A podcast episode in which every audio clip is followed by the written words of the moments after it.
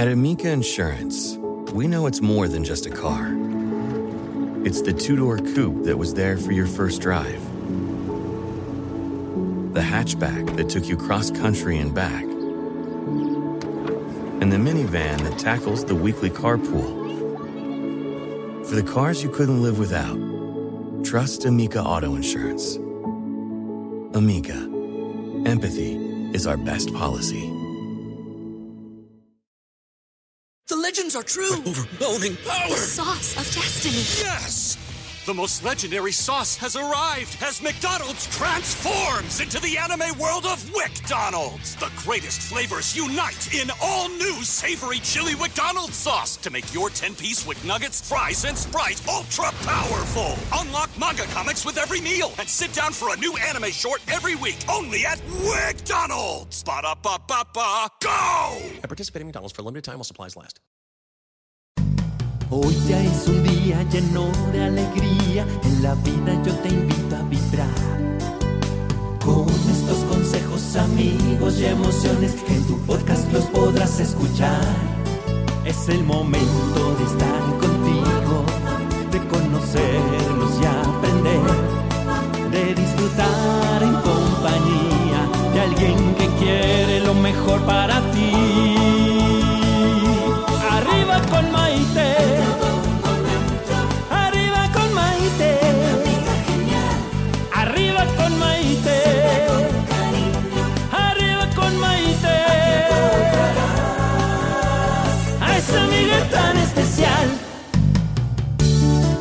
¿Qué tal amigos? Soy Maite Prida y feliz de compartir un nuevo día con ustedes y sobre todo porque en el programa de hoy tengo a una invitada muy especial. Fíjense que ella nació en Veracruz, México y estudió Ciencias de la Comunicación en la Universidad Autónoma de Guadalajara. Es asesora en mercadotecnia y publicidad desde hace más de 25 años y no me lo van a creer. No la tengo aquí por todo lo que ha hecho a lo largo de su trayectoria laboral, sino que la tengo aquí porque ella es una de mis guerreras favoritas. Es una sobreviviente de cáncer que ha sabido transformar su adversidad en una oportunidad de crecimiento y en este momento está presentando un nuevo libro que se llama El regalo que no pedí. Fíjense qué bonito el título, El regalo que no pedí. Y habla precisamente de su experiencia en esta lucha contra el cáncer de seno. Como saben ustedes, yo también soy sobreviviente de cáncer de seno desde hace 21 años. Lucho por esta causa, me identifico muchísimo con esto y me encantó que encontrármela por esas diosidencias maravillosas de la vida y que esté aquí con nosotros el día de hoy. Así que les pido un aplauso para que me ayuden a recibirla con muchísimo gusto y cariño a Miriam Vargas. ¡Eso! ¡Uy! Miriam, bienvenida. Ay, qué bonito recibi- recibimiento. Muchas gracias. De eso se trata, de que Muchas estamos aquí platicando entre amigas, de que las dos somos unas guerreras, de que las dos hemos, eh, con esta lucha, hemos encontrado nuevo valor y nuevo propósito a nuestras vidas. Así que eso me encanta. Quiero que me platiques desde el principio, porque recibir un diagnóstico de cáncer a nadie nos gusta. Y tú ya venías con el antecedente de que tu mami tuvo Sí. cáncer de seno y perdió la batalla. Así es, es una historia paralela con mi mamá.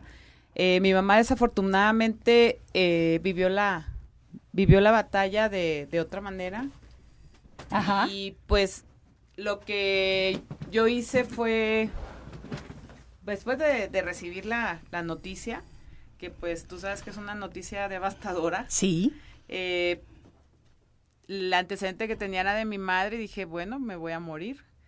Entonces hubo un proceso donde identifiqué qué era lo que yo no iba a hacer y iba, mi mamá iba a ser una maestra en lo bueno y también en las cosas que yo tenía que desaprender.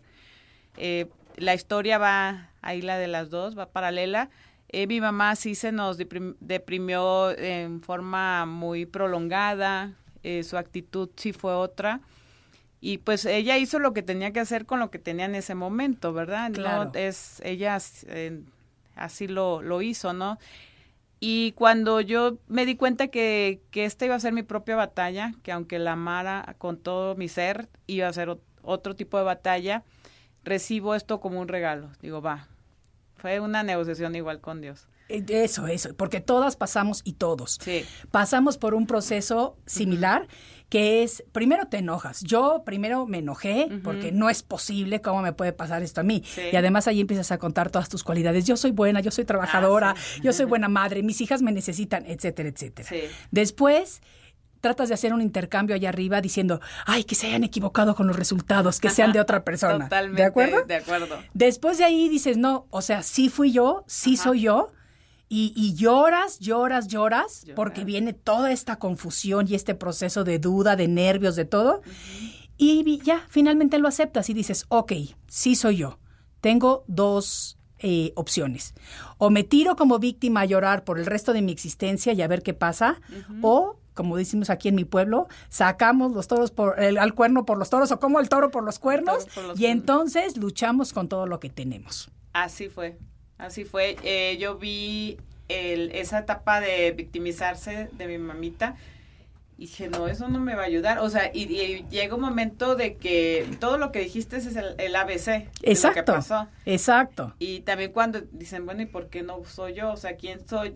Cuando dices, ¿por qué a mí? Sí. ¿Y por qué no? Sí, y fíjate que eso es, es un, es un tema muy importante en el que a mí me gusta mucho eh, tocar más a fondo porque sí nos cuestionamos por qué a mí y cuando la gente me llama y me dice, es que por qué a mí, es que yo soy buena, es que yo soy generosa, es que yo soy trabajador, es que yo, todas las cualidades que tenemos y que podemos tener, sí, pero por ejemplo, cuando nos ganamos la lotería, no decimos, pero ¿por qué a mí? ¿Por qué yo?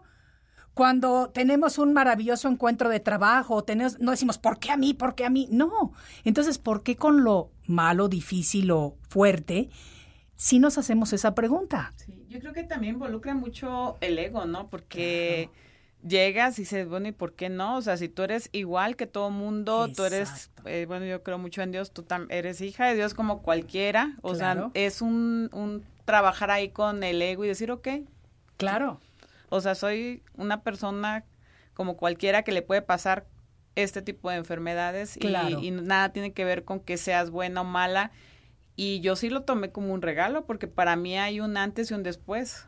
O sea, Yo creo que para todas las personas que atravesamos por una situación así de difícil, y no nada más del cáncer, cualquier proceso difícil y fuerte en la vida, cuando lo atravesamos de una manera en la que aprendemos a transformar esa adversidad en una oportunidad, entonces hay un antes y un después, y todas lo manifestamos de una manera diferente. Sí, totalmente. Sí. Sí, a, a mí me hizo, a mí sí me hizo una mejor persona. Sí, no, definitivamente. Yo creo que a todas y a todos los que pasamos por esto, cuando salimos de ahí nos hace una mejor persona. Y a mí me gusta que tú te convertiste en una persona proactiva.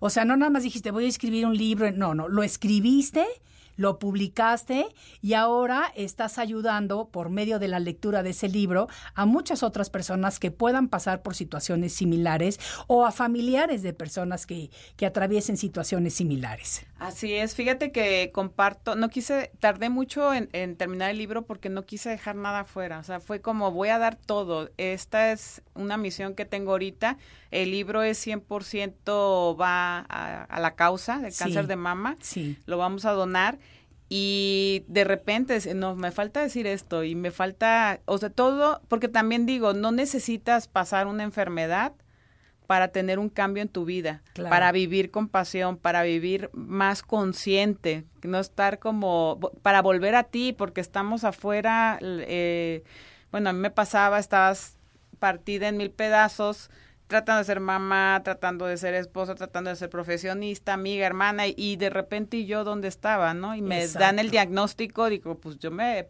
puedo ir y todo eso va a seguir. Claro, O sea, claro, nada, nada se va a parar. claro. Entonces dije, no, voy a vivir y yo. A mí me pasó lo mismo y sabes que yo, por ejemplo, cuando me quedé calva, que es una de las situaciones importantes y estresantes para la vanidad de la mujer, definitivamente, eh, no quería mucho salir de mi casa porque además me sentía muy mal. Pero una noche salí de mi casa y lo platico yo también en mi libro, eh, cuando salgo por primera vez a una reunión de personas de trabajo, y me doy cuenta que pues todo el mundo estaba viviendo su vida normal. Es más, hasta tuve un ligue ahí con, con dos chicos que me tiraron la onda y que y yo decía, voy, me ven guapa con esta peluca que traigo. Desde luego que no sabían que era peluca. Y entonces uno de ellos me acuerdo perfecto que me dijo, me encanta tu pelo. Y yo, ay, gracias. Y por adentro si supiera que estoy totalmente calva. Y yo, ay, qué bonito. Bueno, bye, bye. Nos cambiamos el teléfono. Sí, sí, sí, sí. Yo le inventé un número porque desde luego no quería yo que me diera una llamada y no quería yo lidiar con eso en ese momento de mi vida, porque sí te pega, la verdad sí te pega Sí, sí, sí. como mujer.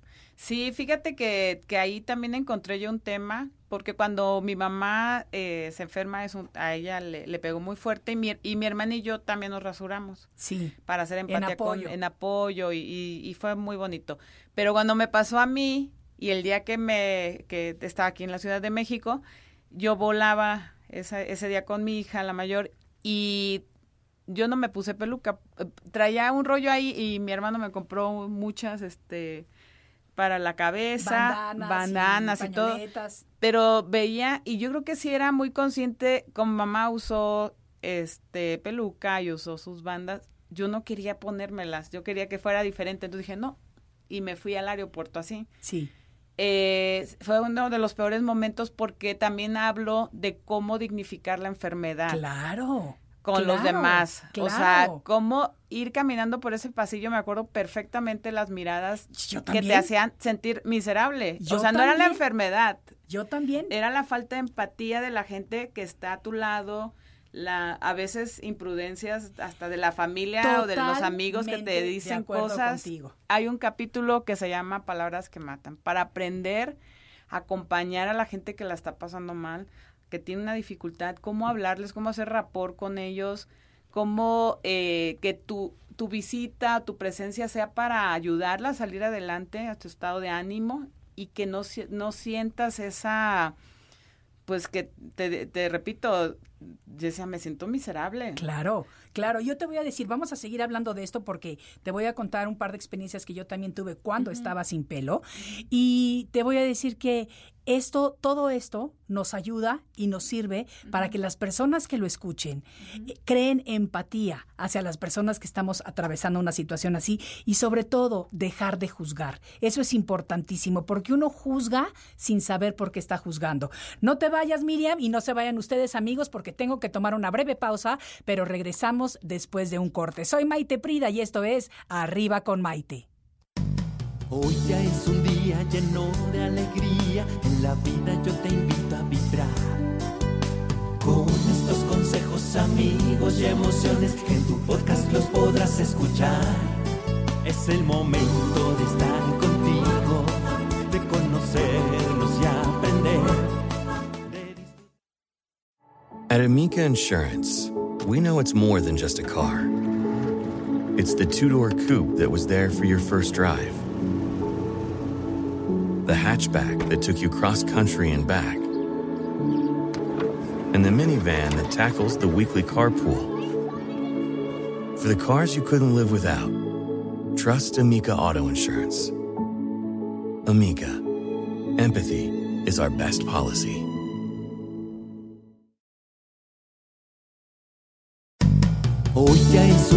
Lleno de alegría, en la vida yo te invito a vibrar. Con estos consejos, amigos y emociones en tu podcast los podrás escuchar. Bienvenidos nuevamente a Arriba con Maite y el día de hoy tengo una invitada muy especial. Ella es Miriam Vargas. Además de ser profesionista, mamá, esposa, hija, amiga, etcétera, etcétera, es tremenda sobreviviente de cáncer y ahora se está dedicando a concientizar a otras personas que estén atravesando por el mismo proceso para saber cómo librar y cómo luchar y cómo vivir durante esta lucha contra el cáncer. Porque hoy en día, afortunadamente, tener un diagnóstico de cáncer no significa muerte. Significa hay que pelearle muy duro, pero tengo muchas más probabilidades de salir adelante que antes. Por eso aprovecho y antes de que ella tome el micrófono nuevamente, les quiero recordar la importancia de hacernos el autoexamen de seno una vez al mes en la privacidad de nuestro hogar. Recuerden que nadie conoce nuestro cuerpo mejor que nosotros mismos. Cualquier cosita que veamos diferente, alguna manchita que salga en el pezón, un líquido que no tiene que estar ahí, el pezón que se hunda, eh, una bolita, lo que sea, hay que acudir al médico inmediatamente porque mientras más temprano se detecte esta enfermedad, más probabilidades tenemos de ganar la batalla. Desafortunadamente, la mamá de Miriam perdió su lucha y yo creo que ahí entraron varios factores. Número uno, que desde mi punto de vista, desde luego, era una persona mayor y tú hablas de que se deprimió. Y yo creo que es fundamental para ganar esta lucha una actitud positiva ante la vida. Eso marca una diferencia enorme porque le estamos mandando a nuestras células, a nuestro cuerpo, esta señal de que sí quiero seguir adelante, sí quiero salir, quiero ganar o de que, oh, pues sí, ya me voy a morir, me voy a morir y me dejo ir. Así es, totalmente. Tenemos, yo siempre les digo cuando se acercan a mí con alguien que, que, que tiene cáncer de mama, le digo, mira, hay que hacer nuestra chamba. Hay que, eh, yo comparto ejercicios de programación neurolingüística muy sencillos para todos, para la gente que esté pasando alguna enfermedad o situación difícil. Hay uno específico para la hora de las quimios, pero cualquiera de estos ejercicios es para accesar a, a estados positivos. Claro. Porque se vale los sentimientos de miedo, frustra- frustración, no son malos, es, es parte de una Son reacción, son sentimientos. que, que vienen por una vivencia. Sí, Lo que no se vale es quedarnos ahí. absolutamente, Eh, absolutamente. Porque lo primero que estamos haciendo es el sistema inmunológico, lo vamos reprimiendo, la, la enfermedad va avanzando. Bueno, y si no tienes la enfermedad, también te puede dar cualquier gripa, cualquier... El sistema inmunológico tenemos que cuidarlo, Claro. que estar... Hablo, doy muchos consejos de momentos que yo me sentía triste, ¿qué hacía? Sí. Por ejemplo, me anclaba en música, Sí. este mis hijas me paraban a bailar aunque yo estaba que yo sentía que se me la cama me hundía Sí. este ellas bailando me levantaban la energía eh, o sea hacer todas las cosas que tenemos necesitamos hacer para dar la batalla Absolutamente. Y sabes qué, es muy importante recordarle a todas las personas que nos están escuchando la importancia de aceptar que tienes el cáncer y de compartir con tus seres queridos. Y no me refiero necesariamente a tu familia espiritual, porque por ejemplo en Estados Unidos, muchísima de nuestra gente hispana que va para allá para trabajar, se cruzan la frontera y no tienen posibilidad de regresar acá a estar con los seres queridos, no tienen posibilidad de ir a sus países, de estar con su familia, pero es todos tenemos la opción de crear una familia espiritual. Y eso es una maravilla porque tenemos la ventaja de poder elegir a quiénes y por cuánto tiempo comparten nuestro trayecto. así es yo siento mira en- eh, yo en, en mi proceso conocí gente maravillosa que se volvieron mis ángeles como si los hubiera tenido de toda la vida Claro. y también estar abierta a ese amor que Claro. recibes. De repente, ayer también vino una persona que se llama Renata Espironello eh, de Los Ángeles. Ella me ayudó mucho con la parte de, de yoga, este, no se me despegó, pero yo estaba abierta a todo ese amor. Sí. Yo recibía todo, yo dije, es el momento de dejar de controlar, de estar viendo, eh, voy a abandonarme. O sea, a un doctor, Para nada. a un doctor que sepa en confiar en su tratamiento. Elegí quién y bueno, y rodearme de, de todas esas personas que también hay que rodearse con gente que te haga reír. Claro, gente positiva, Gente gente, que positiva, sume a eh, lo tuyo. ajá. Yo, por ejemplo, conocí a tus hijas brevemente y, y a través de la lectura del libro me di cuenta de que no se despegaron de ti. Claro, son jovencitas. A ti cuando te diagnosticaron tenían ellas qué edad? Sarita tenía 13 y Majo tenía 18. que eso son edades muy difíciles y muy vulnerables, sobre Sí. todo en las mujeres. Sí, sí. ¿Me entiendes? A mí, en mi caso fueron seis y siete años de edad lo que tenían mis hijitos. Yo estaba felizmente divorciada, pero divorciada a fin de cuentas. Entonces, ellos dependían completamente de mí económicamente, moralmente, emocionalmente, etcétera, etcétera. Entonces, como que ahí también nos entra la parte de que somos indispensables y en realidad no lo somos. O sea, aprendemos tantas lecciones por medio de esta enfermedad que es impresionante. Número uno, como tú lo mencionas, el amor. Y yo creo que te das cuenta de que la compasión es simplemente otra cara del amor, no es lástima, es compasión, la empatía, la generosidad, y no nada más generosidad de, de, de económica ni mucho menos, la generosidad del tiempo. Todas esas personas que nos regalaron su tiempo en el momento en el que más lo necesitábamos, personas que a lo mejor vivían hiperocupadas, y que nunca tenían tiempo para irse a comer con nosotros un lunch y que de repente cuando estás enferma están presentes todo el tiempo. O sea, mágicamente te dan ese regalo. Sí, sí, sí, sí, que es el, el regalo más importante que tenemos, el tiempo. Absolutamente. Es de lo único que tenemos limitado. Sí. Es lo único. Y antes de, de- de la pausa anterior, porque ya nos desviamos en, en esta conversación tan interesante, estábamos hablando de cuando te quedas calva, cómo se te queda viendo la gente y cómo a veces esas miradas realmente te hieren. Sí, sí, sí. Cómo te recuerdan la enfermedad. Sí, eh, hablo igual, yo tuve también un par de, de vivencias bonitas que dije, es que ahí es, perdón, ahí es la clave. Iba yo caminando y un policía, iba yo, o sea, bueno, días después, y volteó y me hizo así como, bien up. hecho, dale. Te dieron los- así, Ajá, como. arriba. Arriba, vamos. No, o sea, yo me levé. Sí, claro. Dije, sí, así es. Claro. Fíjate que yo les pedí permiso, entre comillas y subrayado a mis hijitos, eh, y les dije, hoy estábamos viviendo en Miami. El calorón de Miami con peluca era imposible. Para una reunión de trabajo, ok, pero para todos los días era imposible. Entonces yo les pedí permiso y les pregunté si les molestaba si mami se quedara calva. Y cuando me dijeron que no, les dije, ¿están seguros? Les dije, porque así estoy ahorita, pero no quiero que ustedes se sientan mal o incómodos. No, mami, para nada. Los dos se querían rapar, pero obviamente no los rapé, porque de 6 y 7 años todo el mundo iba a pensar que los enfermos eran ellos, ¿me Sí, entiendes? sí, y no sí. se trataba de eso. Pero incluso en esa época, yo creo que yo fui la primera mujer latina que salió al aire en los Estados Unidos en televisión en español sin un pelo en la cabeza. O sea, yo salí calva y dije, esta es mi realidad de ahora. O sea que así, con dignidad y valentía la voy a vivir. Y sí me tocó una vez que la gente se me quedó viendo bastante feo en un centro comercial, que casi yo no salía, porque tú sabes que te tienes que cuidar en esa época, pero con los dos niños chiquitos es importante salir a la orilla del mar, bueno, porque ahí vivía, salir y tomar aire frío, respirar, sentir la brisa, las cosas que nos gustaban. Y mi hijo, fíjate, mi hijo que tenía siete años de edad, por su cuenta, se nos separa, se le acerca a las señoras y les dice, les quiero pedir que dejen de criticar a mi mamá, porque ella está así, porque está luchando por su vida.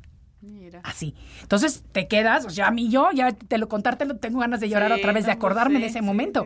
Pero esa es la realidad, que tenemos que crear conciencia y empatía a que el no tener pelo no significa nada. Significa estamos luchando por volver a vivir y por vivir una vida mejor. Así es, totalmente. Y esa experiencia, la verdad que pu- acá mi hermana se, se rasuró, mi esposo, sí. cuando vieron, cuando yo le salí que me, me estaba, me, me sentía terrible ese Sí. día al aeropuerto, llegué y, y ya los dos los encontré, bueno, a mi esposo todo ahí mal, todo cortado porque él quería hacer empatía conmigo Sí. y mi y mi hermana el otro día esa anécdota igual lo platico en el en el libro estuvo bien bonita porque fui a la consulta y estaba desayunando y llegaron y, me dieron un sobre.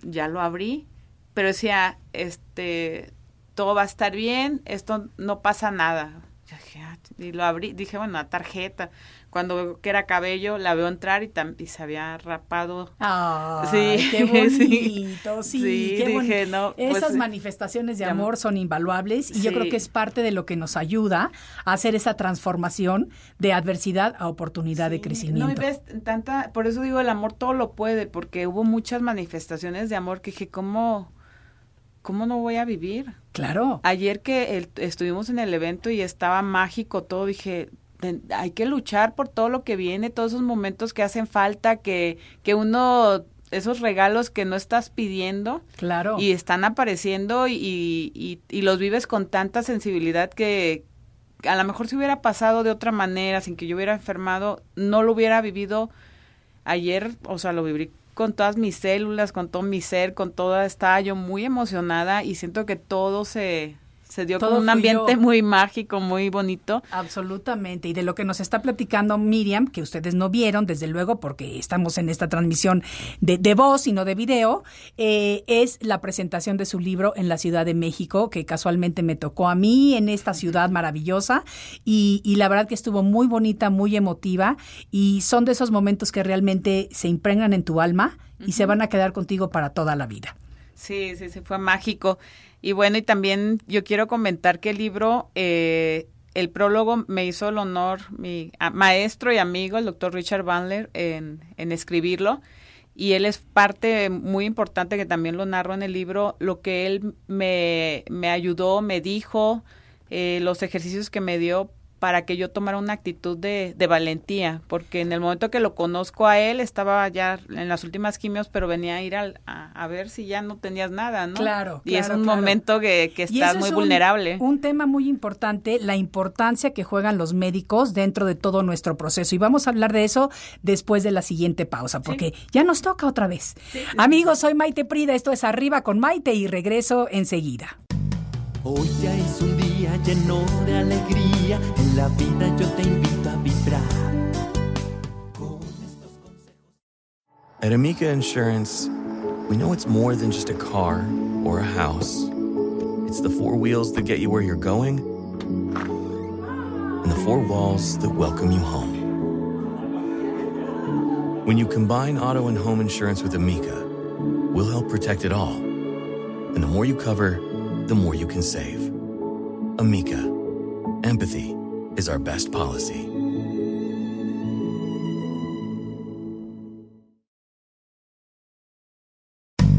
Hoy ya es un día lleno de alegría. En la vida yo te invito a vibrar. Amigos, bienvenidos nuevamente Arriba con Maite. Soy Maite Prida y el día de hoy tenemos aquí como invitada a Miriam Vargas, eh, gran mujer sobreviviente de cáncer de seno, que está haciendo una gran labor para que todo mundo esté informado acerca de que con esta enfermedad, aunque es difícil, se puede ganar la batalla. Si así nos toca, ¿eh? porque yo eso también lo tengo clarísimo. Hay que echarle ganas. Pero eventualmente todos nos vamos a ir de cualquier cosa, del cáncer, de la diabetes, del golpe, del accidente, de la caída, de lo que sea. Nos toca ir porque a eso venimos, a partir eventualmente.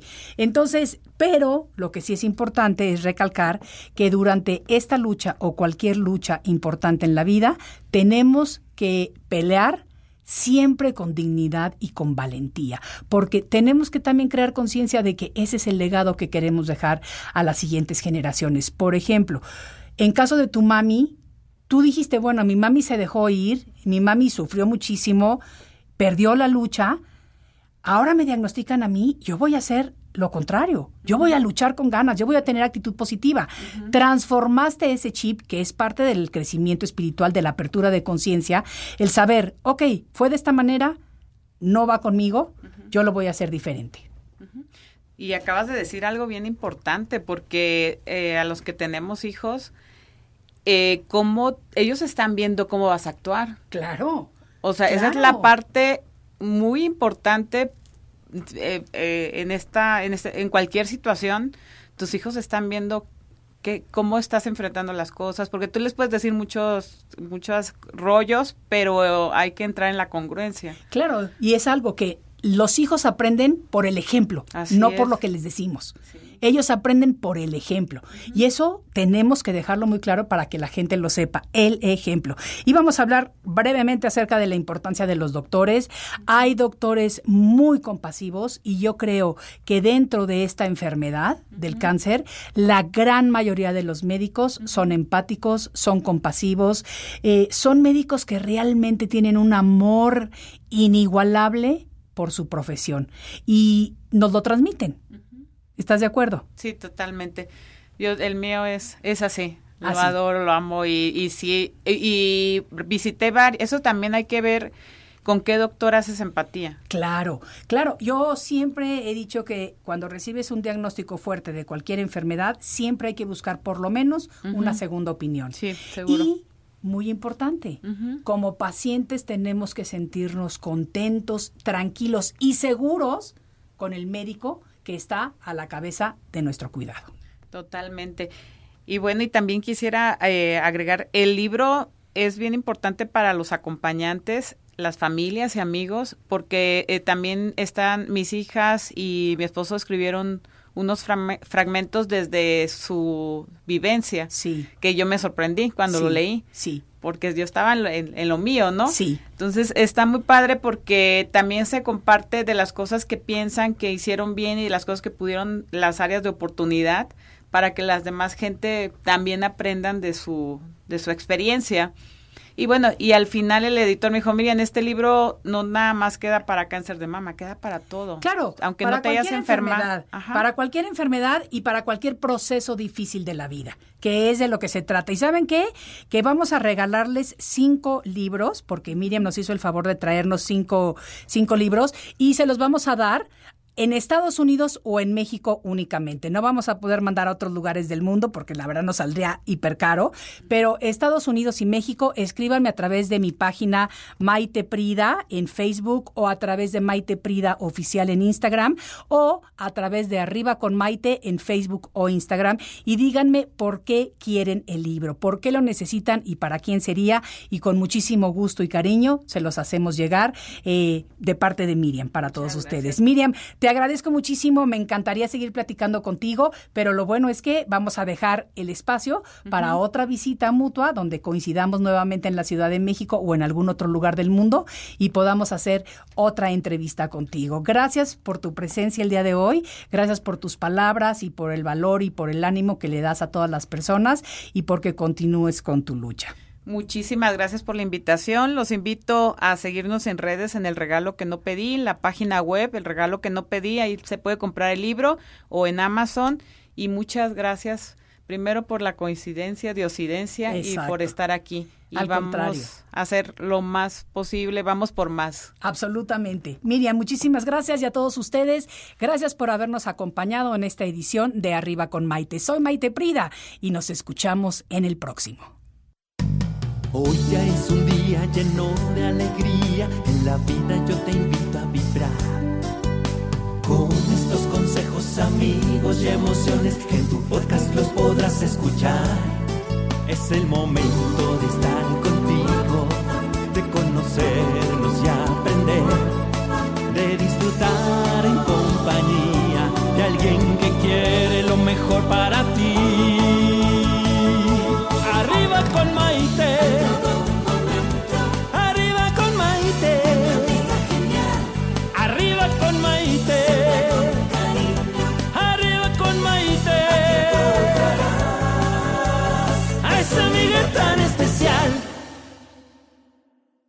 Legends are true. Overwhelming power! The sauce of destiny. Yes!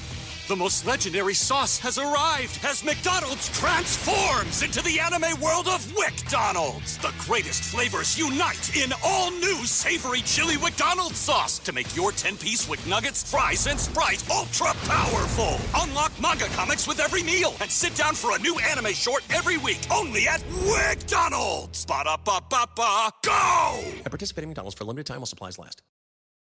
Listening to your favorite podcast? That's smart. Earning your degree online from Southern New Hampshire University? That's really smart. With 24 7 access to coursework, no set class times, and dedicated student support, you can go to school when and where it works for you. Low online tuition means you can even do it for less. And dedicated student support means we'll be with you from day one to graduation and beyond. Join a community of learners just like you. Go to snhu.edu today to start your free application.